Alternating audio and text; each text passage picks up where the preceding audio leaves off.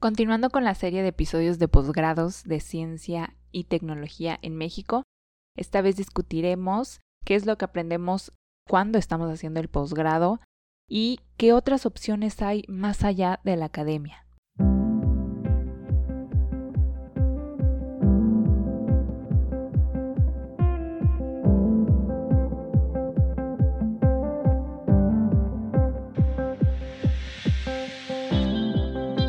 Millennial 406 es un podcast donde compartimos experiencias acerca de nuestra vida como estudiantes universitarios y profesionistas millennials. Este espacio fue creado para expresar las dudas, miedos y retos que han surgido mientras construimos nuestro futuro profesional.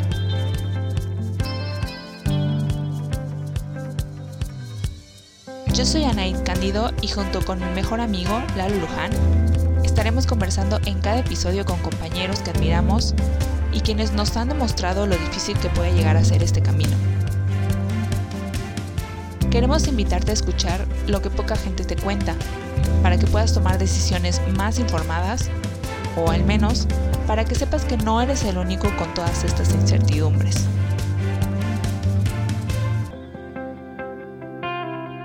Así que, bienvenido. Sé parte de Millennial 406.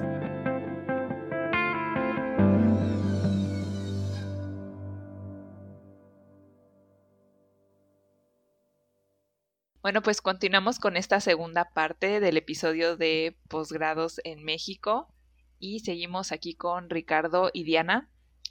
Entonces, a ver, me gustaría que nos contaran sus experiencias o de qué es lo que te das cuenta al estar el posgrado, es como te lo describieron, es como lo imaginabas, este, es este mundo de hacer ciencia, no lo es, o qué situaciones ustedes de repente experimentaron que dijeron, ay, esto no pensé que pasara aquí.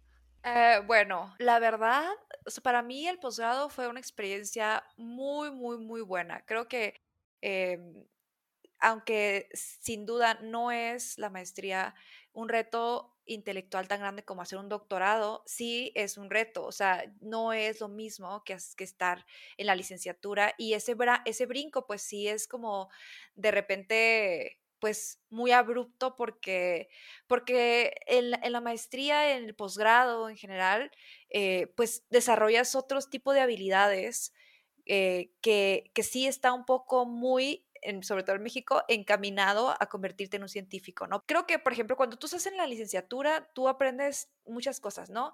Aprendes, en mi caso, a lo mejor, no sé, ay, pues el DNA o, o los conceptos, ¿no?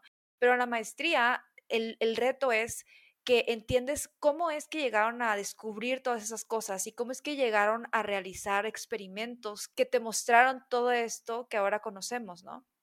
Entonces, el reto del posgrado es que el alumno no solo sea capaz de entender el concepto, de entender cómo se llegó al concepto, sino también pues planear, o sea, y conceptualizar experimentos para poder llegar a nuevas, este, a nuevos datos, a nuevas, eh, nuevo conocimiento.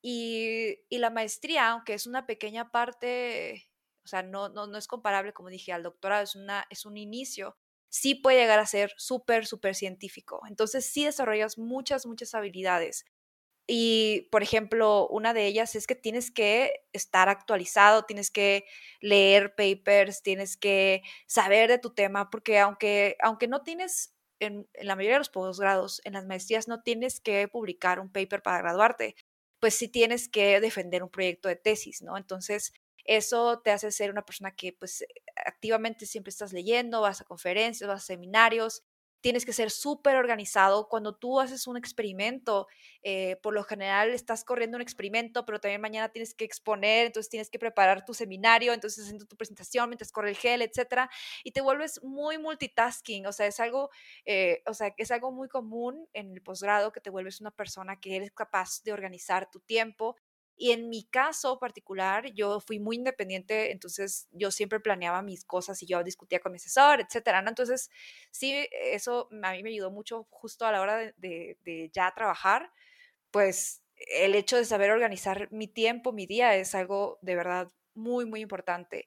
Y además, este, una cosa que es como a lo mejor un poco eh, sobreestimada es que lidias con muchísimo estrés y con muchísima ansiedad por lo que platicaba antes, ¿no? De que tu proyecto es muy tuyo, es algo muy personal, es algo que tienes que terminar sí o sí, porque tienes el estrés de que se te va a acabar la beca, entonces tienes que hacerlo todo en tiempo y en forma, y entonces tienes que ir a tus clases, tienes que asistir a X cantidad de materias para tener tus puntos, etcétera.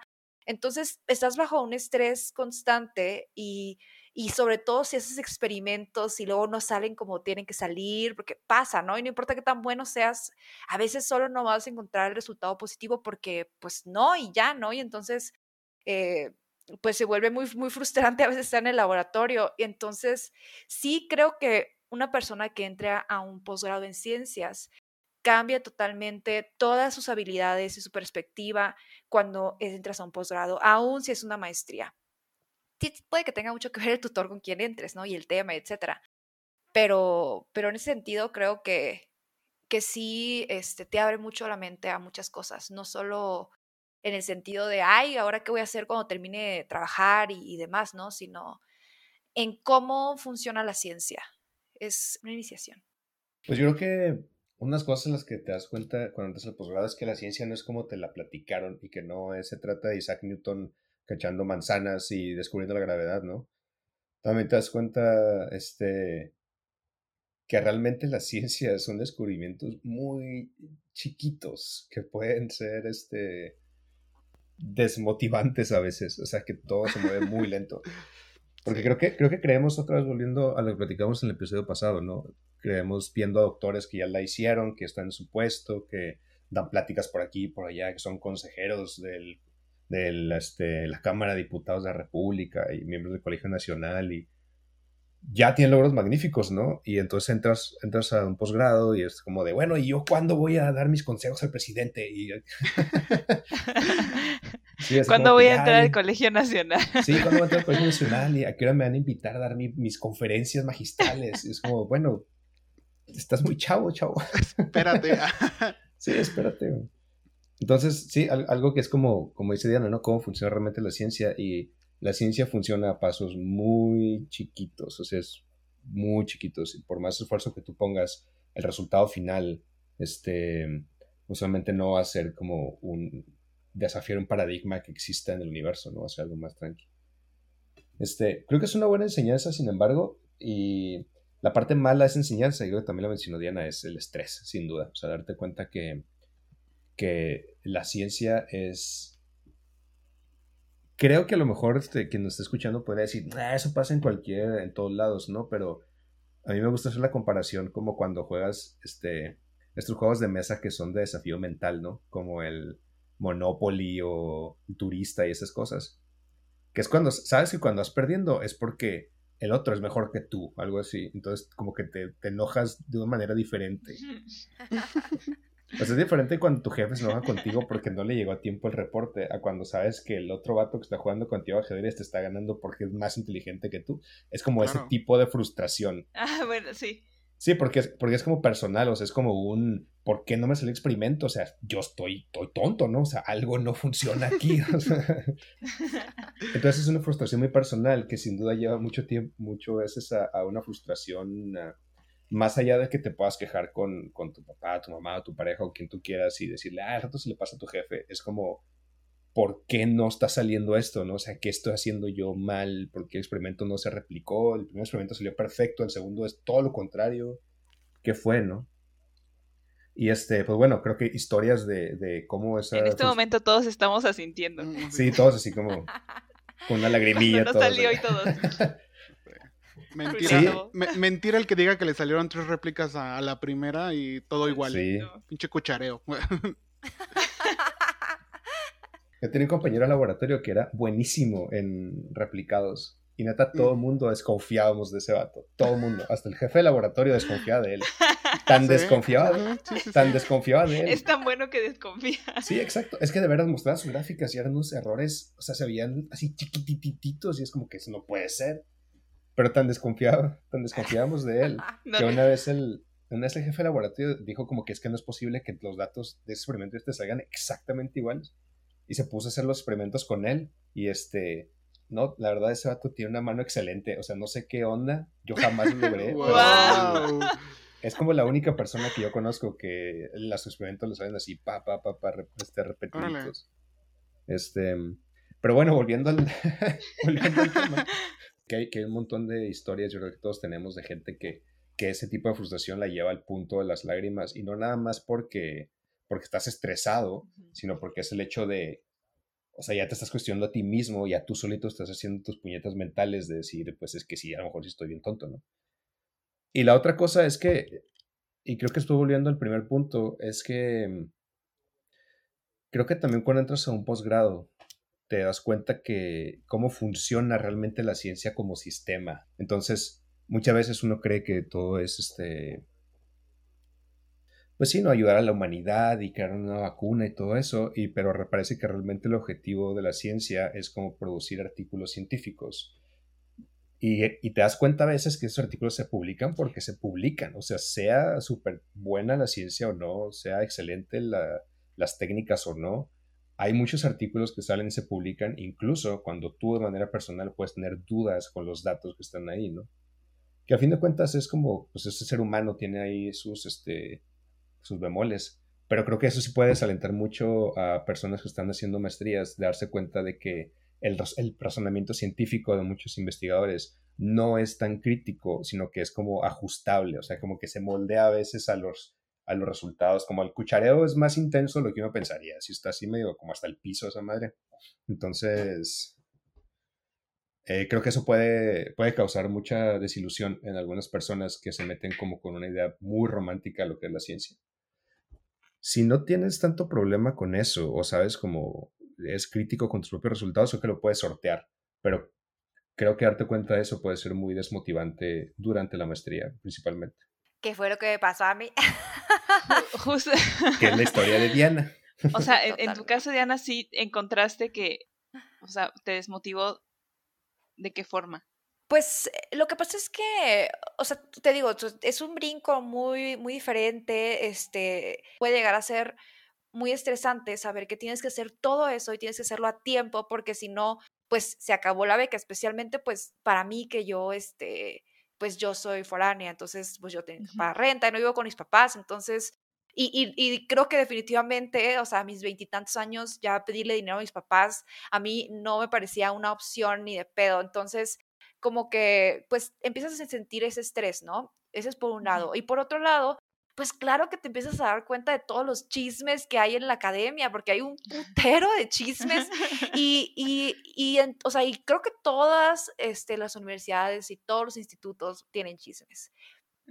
Y algunos son como chismes de, ay, sí, qué padre, ¿no? Pero también hay otras cosas que, que, que sí te, que sí resultan como... Te bajonean, ¿no? Te desilusionan, cabrón. O sea, yo la verdad, o sea, solo voy a decir así rápidamente, no voy a dar lujo de detalles, pero por ejemplo, yo trabajé en mi maestría, eh, yo obtuve un separio. Obtuve un separio de un lugar, este, bueno, no importa, el punto es que obtuve un separio y cualquier persona que haga microbiología sabe que eso es algo muy, muy talachudo. O sea, fue algo muy, muy especial porque, pues, Obviamente para mí era un orgullo haber este, brindado un separio para mi, para mi laboratorio, que es un laboratorio de un investigador joven. Entonces es como que van haciendo y a partir de ahí pues empiezan a salir muchos otros proyectos y muchas otras preguntas, ¿no? Eh, y, y, es muy feo porque pues además de que puse todo mi trabajo y la, la, la, pues era como, wow, a lo mejor hice descubrir algo padre de esto. Y para no ser el cuento largo, o sea, solo por, por enemistades entre, entre investigadores, este, mi, mi separio eh, valió gorro, porque desconectaron el ah. repco donde vivían mis cepas. sí, güey. Sí, o sea, dicen que fue un accidente, pero ningún, ningún repco se descongelaba por accidente, o sea. Sí, ¿no? no mames, o sea. Están bien pesados para mover esas madres, es como. ¡ah! Sí, o sea, y no un voy a entrar... es un refrigerador enorme así. A menos 80. Sí, o sea, ese, digamos ese refrigerador que es súper gigante y es como. Tiene un control muy especial porque ahí es donde viven muestras que pueden estar ahí muchísimo tiempo porque es una temperatura de congelación, o sea, a menos 80 grados centígrados. Entonces, justamente, o sea, fue como, wow, no manches. Y, y, se los juro, o sea, esto fue por una enemistad entre investigadores. Y entonces ese tipo de cosas como que hace poner en perspectiva, o sea, ¿qué, qué es lo que realmente en los laboratorios eh, pesa más, ¿no? Y por ejemplo, en mi experiencia personal, para mí, o sea, desde mi perspectiva, hay muchísimo ego en la academia, muchísimo ego. Y jerarquías. Jerarquías, exacto. Y, y eso es algo, o sea, que desmotiva muchísimo como estudiante porque porque pues tú apenas vas empezando, ¿no? O sea, tú ni siquiera eres alguien con un puesto de investigador y apenas vas como empezando tu camino y es como, desde ahí te estás dando cuenta de todas las cosas que, que pasan y que no solo, no solo son los números de, ay, pues son eh, X este, investigadores por millón de habitantes y está muy cabrón la competencia y todo eso, sino que también en los laboratorios a veces hay ambientes muy extraños, ¿no? Y, y, estas jerarquías en México no sé, o sea, yo no, yo no he estado en laboratorios en, el extranjero, ¿no? Pero son muy notorias. O sea, tú vas a un, a un instituto y ya están las vacas sagradas y son como los que no me tocan a estas personas, ¿no? O sea, y ni te atrevas a mencionarlas en un podcast porque te va a ir como en feria, ¿no? Pero, pero entonces, ajá, o sea, es como hay, hay muchísimas cosas y hay muchísima política en la academia en México, muchísima.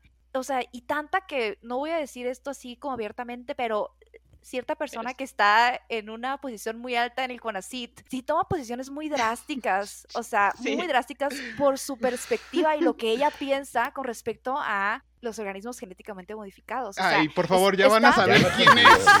sí, bueno, pero no lo vamos a decir, pero ya no todos vamos a decir quién, quién, pero ya sabemos de quién estamos hablando. Sí, y entonces te das Adivina cuenta quién. Se nos aparece aquí, güey. Ya dijo que ella. Yo dije que, bueno, es una persona. Su nombre empieza con.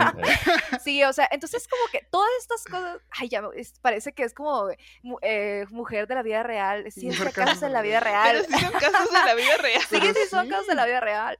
Es, es, es muy cierto lo que tú dices, o sea, los egos. O sea, mi comité tutor muy amables, muy buena onda. O sea, cuando, cuando les mandé mi, mi, tesis para, para, aplicar para el doctorado, o sea, literal, se la mandé un día a un doctor que quiero mucho.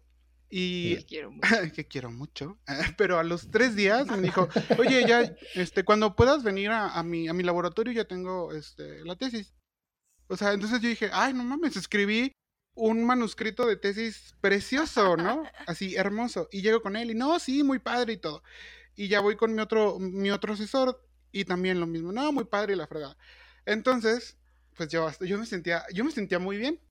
Y voy, hago mi examen de defensa de doctorado y que les digo es como una de las situaciones más traumáticas de mi vida hasta el momento, que creo que vienen todavía más. Y te topas con seis personas que nunca has visto, que te empiezan a criticar en un sentido, eh, pues a tu trabajo, a tu manera de pensar. Y, y al principio sí fue, o sea, al principio de ese examen de tres horas sí fue como de, ¿qué pedo? O sea, ¿qué está pasando? Pero eso, de eso yo me di cuenta, o sea que, o sea, no porque te estén, este... Tutoreando. tutoreando, no, atacando, pues, o sea, no quiere decir que te quieran hacer las cosas, o que te quieran hacer sufrir. O sea, te están tratando de ver si, si, si tienes madera para, para entrar al doctorado y pues parte de esto es saber aceptar las críticas. Es algo que yo, yo aprendí mucho, porque pues vienes de una carrera en la que tú dices, pues ya me salió el, el, el, el, experimento, hago el reporte, me pusieron 10 en la práctica, güey, todo lo hago bien. Me dicen mis, mis tutores, pues que está bonito mi, mi manuscrito, y llegas con ellos y es como, pues, no, mi ciela, o sea, no, o sea, aquí las cosas son esto, pues, también te falta esto y esto, o sea, te falta pulir un poco más tu proyecto, o sea, sí está bien y todo, pero, o sea, te falta hacer cosas. Y eso me gustó mucho. O sea, como que, que te, no, que no te apapachen, que te digan cómo son las cosas en realidad y que te falta, y, eso te pone los pies sobre la tierra. Pero también, también te das cuenta de que hay unos que lo único que quieren es nada más mostrar su ego. Y, y a mí eso, o sea, en específico, esa persona a mí me, me afectó muchísimo por cosas que me dijo más allá de mi proyecto y yo salí, yo salí de mi, de mi candidatura, eh, de mi, perdón, de mi candidatura, de mi defensa, eh, pensando que no le iba a pasar. O sea, yo estaba sentado afuera de la sala de, de, de, examinación, o sea, pensando, no, no voy a pasar, o sea, no, no la voy a pasar por todos los comentarios que me hizo él. Aún así, ya entré y todo, no, pues sí, este, tomé mi protesta como maestro en ciencias, me dieron mi entrada al doctorado, Pero una, ni me supo a gusto mi, mi titulación de la maestría. Y entré al doctorado pensando que no, o sea, que no debería, o sea, que no era lo suficientemente bueno por los, por los comentarios de esta persona. Y me los, o sea, me los tomé en un principio muy personales y dije, wow, o sea, y me afectó mucho. Pero ya después, yo ya quería más en mi proyecto, eh, aprendí mucho de, de, sus observaciones, planteé otras cosas y me di cuenta que no era yo el problema, era esa persona. Entonces sí te das cuenta que, o sea, que siguen siendo personas, que los académicos, que los investigadores siguen siendo personas, tienen ego, este, son, son presumidos, son humildes y chismean, hacen, hacen todo como personas, o sea que dejan que su personalidad influya en su investigación y sus relaciones con los demás, como una persona cualquiera. Iba a decir también que para personas que, en mi caso, de repente están en proyectos que son aparentemente aplicados, también llega a ser muy desmotivante cuando, cuando ves que eso está lejos de aplicarse. Ah, Entonces, o sea, creo que, eh, o sea, justo yo creo que la ciencia básica tiene un valor que, o sea, es necesaria, es necesaria y es muy necesaria. Y, creo que otros países al invertir en, en, ciencia privada no necesariamente están solo apostando por ciencia aplicada. Creo que están invirtiendo muchísimo en, ciencia básica, porque la ciencia básica en algún momento se convierte en ciencia aplicada. Es como, o sea, Watson y Crick cuando descubrieron la estructura del DNA. Y Rosalind Franklin. Y Rosalind Franklin, claro. Bueno, en realidad, por ahí debe haber empezado, ¿no? Eh, o sea, cuando, cuando se descubrió esto, pues era algo súper básico, ¿no? Y cualquier persona lo podía ver y decir, bueno, ¿y esto qué? O sea, sí, para la, comunidad científica fue todo un, un, trayecto de buscar quién era el encargado de estar transmitiendo la información, ¿no? O sea, pero, pero en realidad no había una aplicación aparente y, o sea, 70 años después de eso, o sea, ahora vemos todas las aplicaciones que tiene y es como un valor muy, muy grande, o sea, lo que eso implica en el mundo ahora. Entonces, yo creo que las industrias privadas no solo están haciendo ciencia básica ah, en el sentido de lo, más, lo aplicable así ya de primera mano, ¿no? Este, creo que sí están invirtiendo también e, en, pues, en conocimiento, punto. Y nosotros estamos tan lejos de eso que cuando tú estás en un proyecto de ciencia básica, digo, perdón, de ciencia aplicada en México, y ves que esto está a años luz de convertirse en una realidad, pues es súper desmotivante porque es como que, bueno, entonces, ¿para qué estoy haciendo esto si mi planteamiento es supuestamente aplicarlo? Si esto no, no es cierto que se va a hacer, pues, o sea, son, no digo que no existan, ¿no? Porque estaría, estaría hablando totalmente en ignorancia, ¿no? Pero sí eh, creo que hay muy pocos laboratorios donde realmente lo que se está aprendiendo se lleva a la práctica. Y eso para mí fue algo muy, muy desmotivante porque pues nosotros teníamos como ideas de supuestamente arreglar un problema que ni de pedo. O sea, entonces todo eso junto, todo eso junto para mí fue una gran desmotivación porque es como, bueno, estoy haciendo esto, pero en realidad, o sea, no, hay una aplicación real, entonces estoy perdiendo mi tiempo y luego al final no importa cuánto me esfuerce, porque si es más importante el ego y la política dentro de las universidades. O sea, todo eso junto, es como, bueno, ¿para qué chingado estoy aquí? O sea, ¿qué, qué, qué voy a recibir a cambio, no? O sea, todo esto va a valer la pena al final. O sea, cuando yo termine mi doctorado y mi postdoc, lo que sea, ¿voy a poder ser un investigador realmente? O sea, yo fui muy crítica conmigo mismo y, y, y yo dije, bueno, o sea, tengo que o sea, si no estoy segura de que eso es lo que quiero, porque tengo un chingo de dudas y estoy súper desmotivada, no lo voy a hacer. O sea, no lo voy a hacer y punto. Justo eso me lleva a la siguiente pregunta. O sea, cuando descubrimos que el posgrado no es para uno, o sea, que estoy tan desmotivado que creen que sea válido también dejar el posgrado, porque pues hasta lo que nosotros sabemos, o sea, dejarlo antes de acabar, porque hasta como lo he visto con los académicos, es que si lo dejas, pues eres como el fracaso de la vida, ¿no? Y pues ya nadie te va, nadie te va a contratar, este, pues ya si renuncias al posgrado, ya es que no hiciste nada con tu vida y pues e, ya. Eres el chiste del este laboratorio.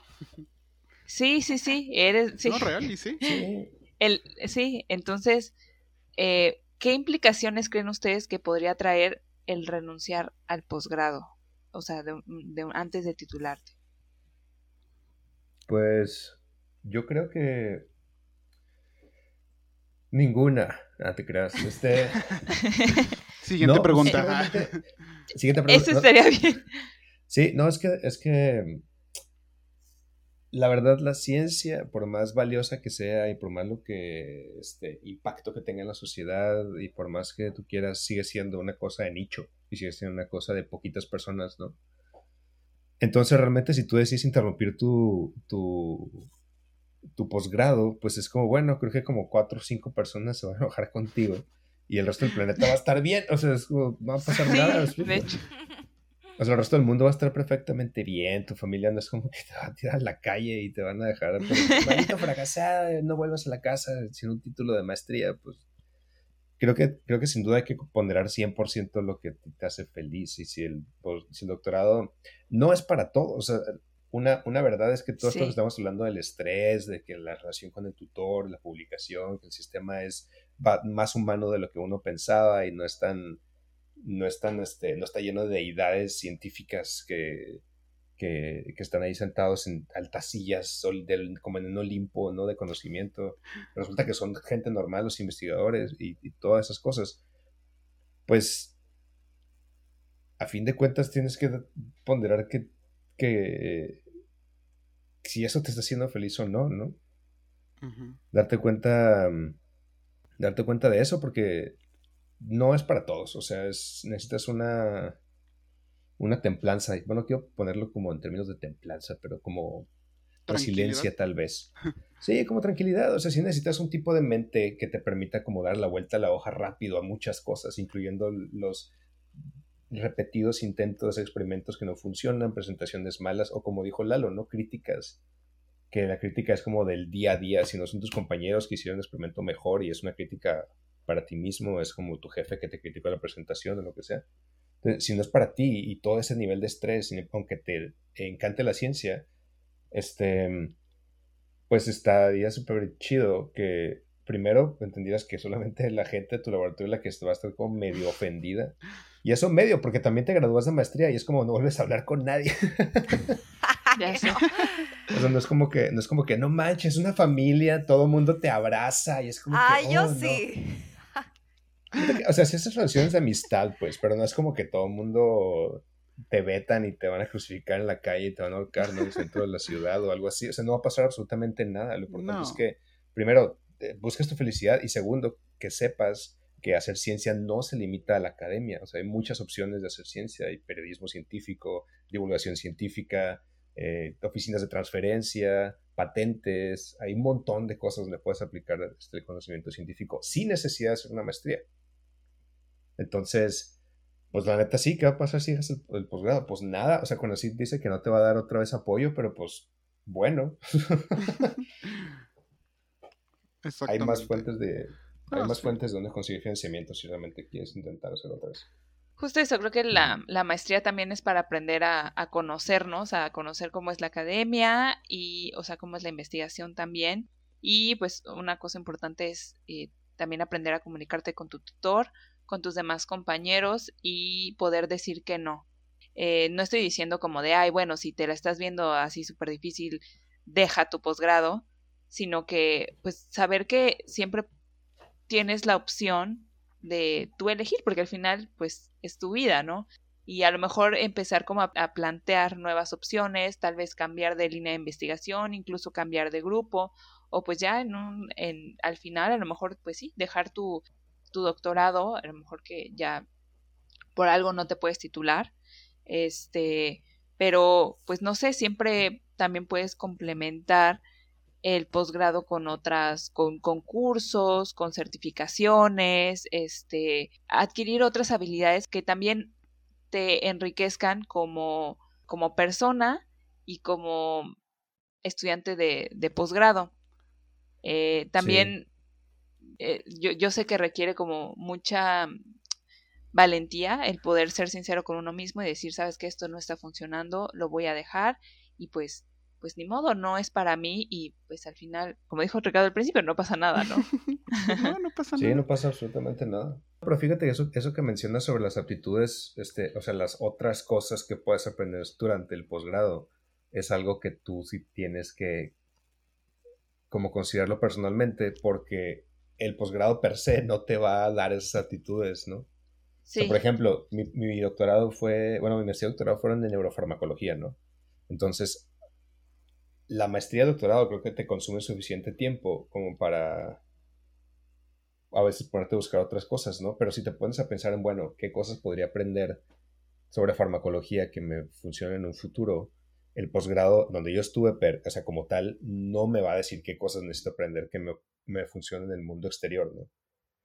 Entonces ya es como que tú tienes que ponerte, ponerte a buscar, bueno, ver una compañía farmacéutica en México, qué tipo de conocimiento eh, necesita, ah, bueno, regulaciones, ¿no? Ah, bueno, que las OSHAs o que las NOM, bla, bla, bla, bla, bla, normatividad. Ah, bueno, entonces podrías invertirle tu dinero a, a un curso. Pero creo que la mayoría de nosotros jamás nos pasa por la mente. Hacer no, porque quieres seguir en la academia. Y dices, pues no lo voy a ocupar. Sí, que sí en la academia y crees que no lo vas a ocupar, pero aparte nadie te dice, o sea, creo que volvemos al mismo punto, o sea, la vida fuera de la academia es como un universo que no existe mientras estás en la burbujita. Sí. Y a fin de cuentas, a fin de en un momento de tu vida vas a salir de esa burbujita y vas a estar en el mundo real y vas a decir, ah, chinga, hubiera estado chido saber esto o aquello, o no sé qué. Sí, exacto. Y, hablando del mundo real. sí, justamente hablando del mundo real, creo que pues la mayor parte de las personas que la piensa para hacer un posgrado, pues una de sus principales dudas es, oye, pero ¿y si yo quiero más estabilidad? O sea, si yo quiero, o sea, pues veo a los demás que están trabajando y tienen una estabilidad hasta cierto punto económica buena, y pero quiero estudiar un posgrado, ¿qué, qué onda con eso? ¿Cómo le puedo hacer? Diana. Porque yo soy Godín, me pregunta. Porque eres Godín. Diana, pues salte del posgrado. bueno, sí, es que, bueno, eh, claro que se vale eh, pensar esto, ¿no? O sea, pensar, bueno, a mí esto no me gusta, ¿no? O sea, en mi caso muy particular, que a lo mejor mi historia suena súper fatalista, porque sí fue, eh, sí fue muy, fue muy drástico, pero no siempre pasa así. Hay otras cosas que a lo mejor son más pequeñas, que, que te pueden hacer, pues, dudar, ¿no? Si realmente quieres tener una vida así, especialmente si, si, por ejemplo, a lo mejor en tu familia las cosas económicamente no van muy bien, ¿no? Y no tienes como este colchoncito de, bueno, pues puedo vivir con mis papás durante este, este periodo de entre, entre entrar al doctorado y, salir de la maestría, ¿no? O, cuando sales del doctorado y, este, pues no sé, vas a entrar al postdoc, etcétera. Hay momentos en los que pues estás como en el limbo, ¿no? O sea, si te toca un buen tutor, igual y te pueden dar alguna beca, algún apoyo, pero no necesariamente, o sea, ese, ese, apoyo no va a ser igual que la beca que ya tenías. Entonces, no. pues esos momentos son muy estresantes para muchas personas y yo creo que, pues como dice Ricardo, o sea, ahí te vas a plantear, o sea, si tu carácter realmente, o sea, es afín a ese tipo de, vida, ¿no? No porque sea malo y no porque esa gente sufre acá, ay, no, o sea, Ricardo, o sea, ahorita está de postdoc y él se la pasa cachitón, o sea, se la pasa muy padre y así, pero, pero sí, sí, pero sí creo que él ha sido una persona que ha sabido planear muy bien y ha tenido sus momentos donde también pues ha tenido que tomar decisiones, ¿no? O sea, ha tenido que, o sea, no, no, no ha sido fácil, pues, no ha sido fácil. Y, no todo el mundo tiene ese carácter, no todo el mundo tiene esa resiliencia, como él dice. Entonces, aun si tu historia no es así del terror, simplemente el hecho de que a ti no te guste no, no tener esa estabilidad, es válido para decir, ¿sabes qué? Ay, no, pues yo ya no quiero seguir, o sea, y, y, creo que, que, a veces como que quitarte el chip, de, este chip de que la única manera en que tú vas a demostrar tu valor y qué tan brillante eres y qué tan bueno reconocimiento. eres. Ajá, este reconocimiento de los demás, ¿no? Que necesitamos todos y que a huevo buscamos. Eh, tenemos que quitarnos ese chip de que, de que si sales del posgrado eres un fracasado, porque no es así, o sea, la vida es muchísimo más que eso, pues. Y la salud mental es muchísimo más importante que cualquier cosa que digan los demás o que piensen. O sea, y que si, por ejemplo, en algún momento yo, que pues ya decidí no hacer el doctorado, ¿no? O sea, en algún momento alguna amiga mía este, le preguntó a mi roomie, que mi roomie sí está en el doctorado, y, y, mi otra amiga también, ¿no? Y le preguntó, oye, Diana, no sabía nada de ella, ¿cómo está? Ah, no, pues está trabajando y no sé qué. Ay, pero ¿cómo no manches? Si Diana era súper brillante. Súper buena. Ajá, es como de, ay, no manches, o sea, como si hubiera muerto o algo así, como si, como si el hecho de ya no estar Dios en la, academia es como- gloria. Sí. o sea, y es, y es algo difícil a veces como Claro. que, como que decir, ¿sabes qué? Ay, a la, a la madre de todos los demás. O sea, yo quiero estar bien y punto. Y no me gustó, no es lo mío, no es para mí, y ya. Y la estabilidad, pues, pues, esa, cada quien tiene su, forma de, de definir qué es la estabilidad, ¿no? Y si para ti la estabilidad es tener seguro de gastos médicos mayores y que tengas un fondo de ahorros y que tengas tus vales de despensa, todo eso, pues es válido. O sea, a pesar de que, de que seas Godín y que, pues a lo mejor no estés haciendo como mucha, una contribución muy grande al mundo, pues por ejemplo, desde mi perspectiva yo puedo decir, ¿sabes una cosa? O sea, yo soy más que mi trabajo, o sea, eh, mi, mi trabajo no me define, ni define quién soy, ni lo que pienso, ni lo que hago, o sea, es un trabajo y ya, es todo, ¿no? O sea, y pero eso me costó mucho trabajo aceptarlo y, y al principio la verdad sí sufrí mucho porque yo decía, es que estoy desperdiciando mi potencial como Godín. ¿no? Y Sí, es como, sí. pues no necesariamente, o sea, no, o sea, No, porque también tienes otras habilidades, o sea, aprendes, o sea, por ejemplo, en mi caso lo que yo me di cuenta, digo, ahorita estoy en la maestría, pero igual cuando entré a trabajar me gustó mucho porque ahí fue donde me di cuenta que me gusta mucho trabajar en equipo y estar en contacto con otras personas y compartirlo. Y a lo mejor un poco en la academia es, bueno, digo, obviamente si lo si puedes compartir tus resultados y todo eso, pero pues es tu proyecto más. Entonces es como un poco más personal. Y como dices, o sea, a lo mejor no te fue mal, pero pues simplemente descubres que a lo mejor no, no es para ti. O bueno, que a lo mejor estás feliz en otro lado también. Sí. sí, o sea, que te guste salir a las 5 de la tarde y, y hacer lo que se te venga a tu regalada gana, Exacto. pues está bien, o sea, no tienes que sentir, o sea, ay, no, estoy desperdiciando mi vida, pues no, o sea, tu vida falta mucho para que te mueras, o sea, bueno, así es, lo que yo pienso, ¿no? Así como, bueno, soy joven, o sea, todavía puedo hacer un posgrado si quiero, ¿no? O puedo, este, Me hacer puedo una me- o- enfermar de COVID. me puedo enfermar de COVID si quiero y tengo mis seguros médicos mayores. Pero, pero pues la verdad es que, o sea, a mí en lo particular, o sea, eh, eh, la comodidad que ha tenido trabajar, pues es algo que yo no había experimentado en muchos años. Y, y eso es algo que, que, pues a lo mejor y muchas personas lo ven como, ah, está desperdiciando su potencial, pero yo ahorita me siento bien Exacto. y es lo único que importa. O sea, y, y al final, pues quién sabe, a lo mejor y, y sí soy Godín científica algún día, ¿no? Sí, claro que sí. Y creo que lo más importante que tú dijiste, Diana, o sea, ya estoy ya estoy llorando, porque es muy, muy, muy, muy importante lo que tú dijiste. O sea, eh, la academia no te define. O sea, si ya eres PI, güey, o sea, chingón, pero eso no te define. O sea, hay mil Y ahí es investigador Ah, sí, principal. investigador principal. Si eres investigador principal, eso no te va a definir. O sea, hay otras cosas que, que, que te forman. O sea, sí está bien, eres investigador, pero tienes otras cosas que a tu alrededor que también te, te pueden definir. O sea, por, por eso nos topamos con investigadores pues que piensan que eso es todo en la vida y son unas divas, o sea, un que avanzan y tienen que ir rodeados de su séquito de, de postdocs para que nadie se les acerque. Entonces, pues no, o sea, y lo chido es si le vas a seguir, o sea, en la academia o si te vas a salir porque quieres más estabilidad, es justamente eso, que pienses que eso no te va a definir. Eso es muy, muy buen consejo, Diana. Gracias. Y, y ahora que hablamos de justo de esta estabilidad, ah, bueno, Ricardo, cuéntanos para ti qué significa estabilidad en la academia, porque pues a lo mejor nosotros tenemos un concepto totalmente diferente Súper capitalista. acerca de esto. Este, la estabilidad. Sí. Pues creo que como sociedad, o sea, como miembros de una sociedad que se, este, donde el dinero significa un algo importante, es difícil no compararnos con eh, las adquisiciones o las, las elecciones de vida de compañeros que nunca estuvieron en un posgrado, ¿no? Yo, la mayoría de mis amigos, este, pues, bueno, no la mayoría, pero casi todavía tienen hijos, este, ya algunos tienen casa, um, algunos ya empezaron negocios, entonces, este, creo que a nuestra edad también, muy probablemente todos nuestros papás ya tenían sus casas, hijos, ¿no? O sea, sí.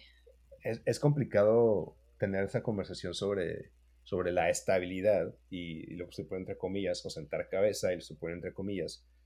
Este, porque la idea de ambas, de estabilidad y sentar cabeza, significa pues tener un trabajo donde eh, sea permanente, o sea, jamás te vayan a correr, tener un carro, tener una casa, casarte, tener hijos, y pues eso es, ¿no? Esa es como la estabilidad que todo el mundo entenderíamos como, ok, ya la hiciste, ya estás bien, ahora sí, ya vive tu vida y sé feliz, ¿no? Eh, que la academia sin duda no se llega ahí hasta más, más adelante y creo que mientras no tengas una posición como investigador principal, nunca realmente vas a llegar a, a una estabilidad en términos de una tranquilidad absoluta todo el tiempo. Mm, quizá en México, no te creas, bueno, en México puede ser un poquito diferente porque una vez que llegas a una posición de investigador y está cañón que te saquen de ahí, o sea, ya puedes traer nuestra ah, Solo muerto te sacan tranquilamente, ¿no? El problema. Ni siquiera con denuncias de acoso sexual te sacan, ¿no? Solo muerto te sacan ahí. Sí, exacto. De hecho, una vez, no recuerdo, no recuerdo cómo estuvo la conversación o con quién la tuve, pero una vez me enteré que habían fallecido dos profesores del Politécnico Nacional y este, lo gracioso de la historia no es que hayan muertos profesores, sino que la reacción de casi todos los, los de posgrado fue como que ah, plazas, libres. yo también pensé lo mismo. Yo, güey, dos plazas. Sí, o sea, qué raro. Pasa uno, pero dos es como, güey. Sí, dos es como, uff, o sea, qué, qué pinche suertaza. O sea, cabrón, no mames. A lo mejor por fin me coloco, ¿no? Entonces, pues obviamente todos los que tienen postdoctorado un montón de tiempo, todos los profesores auxiliares, pues están ahí como rapiña cazando bien cabrón esas plazas. Y, este, y es cuando pues, realmente están buscando su estabilidad. O sea, es como que por fin voy a, estar de, voy a dejar de depender de contratos por un año, dos años, tres años, ¿no? Y este, entonces, económicamente volvemos al tema anterior. O sea, la, la ciencia no, o sea, un posgrado no se va a reflejar este, en una estabilidad económica pronto, o sea, a largo plazo. Si la armas llegas a esta profesión de investigador, podría ser. Este, las probabilidades son muy bajas, sin embargo, así que lo más probable es que nunca llegue a una estabilidad económica. Lo que sí es importante, creo, cuando estás en la academia, es tener una estabilidad emocional, como hemos comentado varias veces. Hay mucho estrés. Este, las críticas son constantes. Hay inestabilidad económica, o sea, siempre son contratos de un año, dos años. Este, creo que, por ejemplo, en el caso de cátedras con ACID, cátedras con perdón, es de 10 años, que están un poquito más generosas, pero tampoco te aseguran que después de ese periodo este, la universidad te vaya a absorber. Se supone que esa es la idea, pero no sé si realmente. pero ya las quitaron. En todos los casos. No las quitaron, ¿no? Creo que los... Bueno, el otro día Diana me dijo que los habían... Sí. ¿Ah, las quitaron? Sí, las quitaron, ya, ya no existen. Damn. Hace como un año. Que, alguien que no podemos decir su nombre. las quitó. Andrés Manuel. Ahora voy a... Se corta. sí. Ya sé. No, pero este... Por ejemplo, Cátedras con la yo creo que era de los puestos que yo sabía que eran más, más largos. Las posiciones, por ejemplo, para carreras tempranas aquí en Reino Unido y, en casi toda Europa son de cinco años. O sea, cinco años de financiamiento es como mucho, ¿no? Y, este, después de cinco años, quién sabe, durante ese tiempo tú tienes que estar otra vez pensando en nuevos proyectos, aplicando más becas, buscando financiamiento. Entonces, realmente una estabilidad económica no se alcanza tan, tan tranquilamente como en un ambiente laboral. Pero la estabilidad emocional, es así, sin duda, es este. Es algo que casi necesitas si estás en un posgrado. Necesitas estar. Uno, o tener la frialdad este, mental para no depender absolutamente de nadie y no dejar que nada te afecte. Y tomar decisiones, tomar decisiones rudas como este, irte del país o terminar relaciones o alejarte de gente eh, ignorar personas para que, o sea, nada, absolutamente nada te afecte y te mantengas totalmente emocionalmente estable o este, buscar una estabilidad emocional una pareja que entienda perfectamente de qué va la ciencia, ¿no? Y saber que pues implica largas horas de trabajo, ausencia, estrés, todas esas cosas que hemos estado hablando. Y pues con la esperanza de que algún día logres una estabilidad este, económica que te permita ya compensar ya como todo el cuadro, ¿no? Entonces creo que están esos dos tipos de, de, estabilidad. Sí, algo que creo que vale la pena también decir es que eh, en el caso de las mujeres que se quieren dedicar a la ciencia, pues tampoco hay un apoyo hacia, por ejemplo, la maternidad. Entonces, también a veces, al menos en México, pues tienes que elegir o es muy difícil seguir el camino de estar en la academia porque tienes que interrumpir tu posgrado por este periodo o eh, muchas veces incluso, em, pues sí, no, no, ya una vez a lo mejor que tienes tu familia, ni siquiera puedes hacerte cargo tanto, o sea, hablando de hombres y mujeres en este caso, no puedes estar tan involucrado en el crecimiento de, de, de tu familia porque pues sí, la academia requiere muchísima inversión de tiempo y que a veces muchos no lo, no lo interpretan como, no, no lo ven de esa manera. Entonces, eh, pues sí, es, en este caso yo creo que esa estabilidad para las mujeres es muchísimo más difícil este, de alcanzar. Sí. Y bueno, ya para, para este, para dar por terminada esta parte del episodio, ¿qué sugerencias les darían ustedes a alguien que está estudiando el posgrado y que pues no sabe si este es el camino que quiere seguir, por ejemplo, en la academia, o si quiere irse a lo mejor a la industria. Yo el consejo que le daría a cualquier persona, independientemente si quieres continuar o no en la academia, es que mantenga una mentalidad abierta y que no se case con la idea de que el único camino para triunfar es si algún día va, a ser investigador, investigadora en, en México, ¿no? Porque si no, pues se va a dar con pared, o sea, por muchísimo, muchísimo tiempo. O sea, justo por lo que hablamos, el camino es muy complicado, está muy competido, etc. Entonces, para poder ser feliz, pues yo creo que lo mejor que puede hacer uno es tener la mente abierta a que si no pasa eso, pues también no pasa nada, ¿no? Y, y tener un plan B o un plan C, D o así, y, dar, y, y, darte cuenta que lo más importante es, es cómo saber venderte, ¿no? Cómo saber decirle a un empleador todo lo que sé, todo lo que puedo ofrecer. Por ejemplo, ahorita está súper de moda el análisis de datos, todo esto, ¿no? Y como que, como que usar como el posgrado para poder utilizar y aprender todo esto, pues es una ventaja pues muy cabrona, ¿no? O sea, tratar de, bueno, me gusta mucho este, justo el análisis de datos. Bueno, pues entonces métete a todas las clases que puedas, métete a todos los cursos que puedas, certifícate, o sea, eso, esas habilidades al final del día pueden hacer que te contraten en una empresa, ¿no? Y, y también otra cosa es, bueno, muchísimo antes de que tú termines tus posgrados, pues empieza a planear, empieza a planear con anticipación este, a dónde quieres terminar, a dónde quieres ir. No que llevas como una vida de estrés así continuo, de que todavía ni siquiera llego al puente y ya estoy pensando en cómo lo voy a cruzar. O sea, no, no tanto así, pero sí, pero sí tener como una idea de más o menos hacia dónde voy a dirigir mis esfuerzos y mi, y mi energía. O sea, algo que a mí me hubiera gustado que me dijeran durante el posgrado es justo eso. O sea, aprovecha que estás aquí ahora, aprende todo lo que puedas de, de, de todo esto que te gusta, porque porque cuando tú busques trabajo, eso va a contar muchísimo más que decir, hoy me gradué con honores de la universidad o algo así, no, eso en realidad no les importa a las empresas. Entonces, yo, yo sugeriría eso, mantener la mente abierta, tratar de, de aprender cosas más allá del posgrado, tratar de certificarte, tratar de, de buscar qué es lo que, qué es donde, dónde es donde tú te ves, ¿no? A largo plazo trabajando, para empezar a trabajar en tu currículum, y, y encaminarte hacia eso, ¿no? Y, y ya. creo que este, la planeación, como dijo Diana, es muy importante, pero creo que esta es una maestría, sinceramente, es muy poco tiempo como para que planees algo. Una maestría son dos años.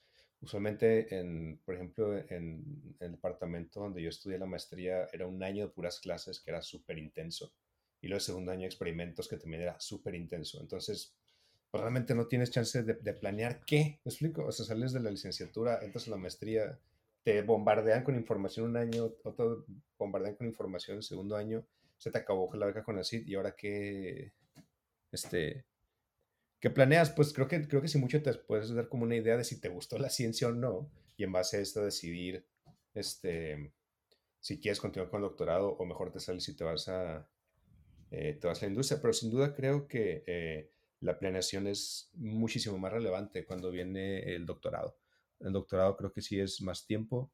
Este, creo que, o sea, apoyo totalmente lo que dijo Diana, planear qué tipo de habilidades puedes desarrollar durante el doctorado que sean traducibles o sean aplicables al mundo de la industria es, este, es una muy buena idea.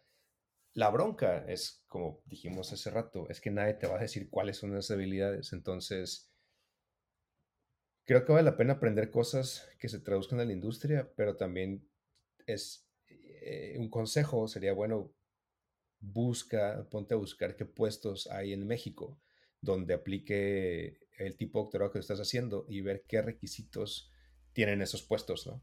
Por ejemplo, como dijo Diana, si vas a trabajar en, en data análisis, análisis de datos, perdón, este, bueno, qué tipo de programación está más de moda en México. ¿Es R? ¿Es Python? ¿Es CC? No sé qué, es tal cosa. C más, ajá. O bueno, quiero trabajar en la industria farmacéutica porque yo estudio farmacología o química. Bueno, ¿qué industria farmacéutica hay? No, pues que está Pfizer y Gilead y todo eso. Bueno, ¿qué hacen? Bueno, pues es este estos de, de medical liaison, estos tipos de posiciones, ¿no? Bueno, ¿qué necesito para eso? Bueno, pues hablar inglés, órale, pues aprende inglés, este, saber manejar para tener un carro andar por la Ciudad de México, pues aprende a manejar. O sea, a veces son cosas que no son realmente que tú digas, no, tengo que aprender a manejar un reactor termonuclear para poder trabajar. O sea, realmente creo que la, la, academia te da muchas habilidades que, que son muy fácilmente traducibles al ambiente laboral, pero a veces la diferencia entre que te, te, te transfieras exitosamente o no depende en esas pequeñas cositas como que, que, que pasamos totalmente desapercibidas o porque estamos en el ámbito científico, las pensamos como obviedades irrelevantes, ¿no? Así como, por ejemplo, saber manejar, ¿para qué, no? Y luego aplicas por una posición de medical scientific liaison, que la verdad son bastante bien pagadas para la industria farmacéutica en México. Y es como, bueno, ¿y sabes manejar? No, pues ya valió, ya se te fue la oportunidad. Sí, gracias. Oh, pero me sé, me sé, todos los químicos, todos los compuestos que activan las proteínas, no sé qué. Es que no necesitamos eso. O sea, necesitamos que sepas leer en, inglés, que sepas hablar en público este, y que sepas manejar. Y eso es lo que, lo que el puesto requiere, ¿no? Entonces, este, echarte un clavado, por ejemplo, en LinkedIn, en estas posiciones de Glassdoor y todo eso, ver qué requisitos tienes posiciones para, para tu posgrado. Es este es un muy buen consejo. Y otro consejo acá súper práctico es aprende a hacer un currículum. Y la neta, o sea, la neta es súper útil. Está bien tonto quizá el consejo, suena como es obvio, ¿no? Pero no es tan obvio. Porque también resulta que para cada posición que vas a, aplicar necesitas un currículum diferente, ¿no? Y es algo que en la ciencia nunca nadie te dice. Entonces, sea que quieras seguir en la, en la ciencia y irte a un postdoctorado, este, necesitas un cierto tipo de currículum. Si vas a entrar a, una, a un trabajo de oficina, este, es otro tipo de currículum. Entonces, de nuevo, lamentablemente la academia no te va a enseñar eso. No hay, no hay una clase de mundo real. Entonces, este, pues hay muchas universidades que tienen esos recursos. Entre ellas, Harvard es la que yo usé. Tiene una muy buena fuente de, de para que aprender a hacer ese tipo de cosas. Y... Mm, y ya, creo que esos serían dos consejos útiles. Muchas personas que están en la academia, que hacen ciencia básica, eh, yo, yo tengo varios amigos que hacen ciencia básica, entonces como que a veces dicen cosas como, es que yo no sé hacer nada, ¿no? O es que a mí quién me van a contratar, o sea, yo estoy disfrutando esto y yo voy a buscar ser este investigador porque yo, yo no, o sea, yo sé hacer cosas, por ejemplo, no sé, macroevolución o cosas así, pero en realidad, o sea, lo que ellos hacen es algo muy complejo y no importa qué, en qué área estés, o sea, si estás haciendo ciencia, tienes habilidades que puedes vender sí o sí. Entonces, yo creo que muchas personas tienden a pensar esto cuando hacen ciencia básica y está, están total y completamente equivocados. Y yo creo que, o sea, una, otra sugerencia que yo daría sería como, pues no, o sea, solo identifica qué es eso que tú puedes vender, porque sí hay algo que puedes vender. Y, no, y no pienses que no te van a contratar o que, o, desde el principio ya como que tú te haces menos, ¿no? O sea, no, o sea, tú tienes un conocimiento muy grande, a lo mejor en, en, en no sé, estadística, o sea, eso tiene muchísimo valor en las empresas. Entonces, creo que eso también es muy importante mencionar.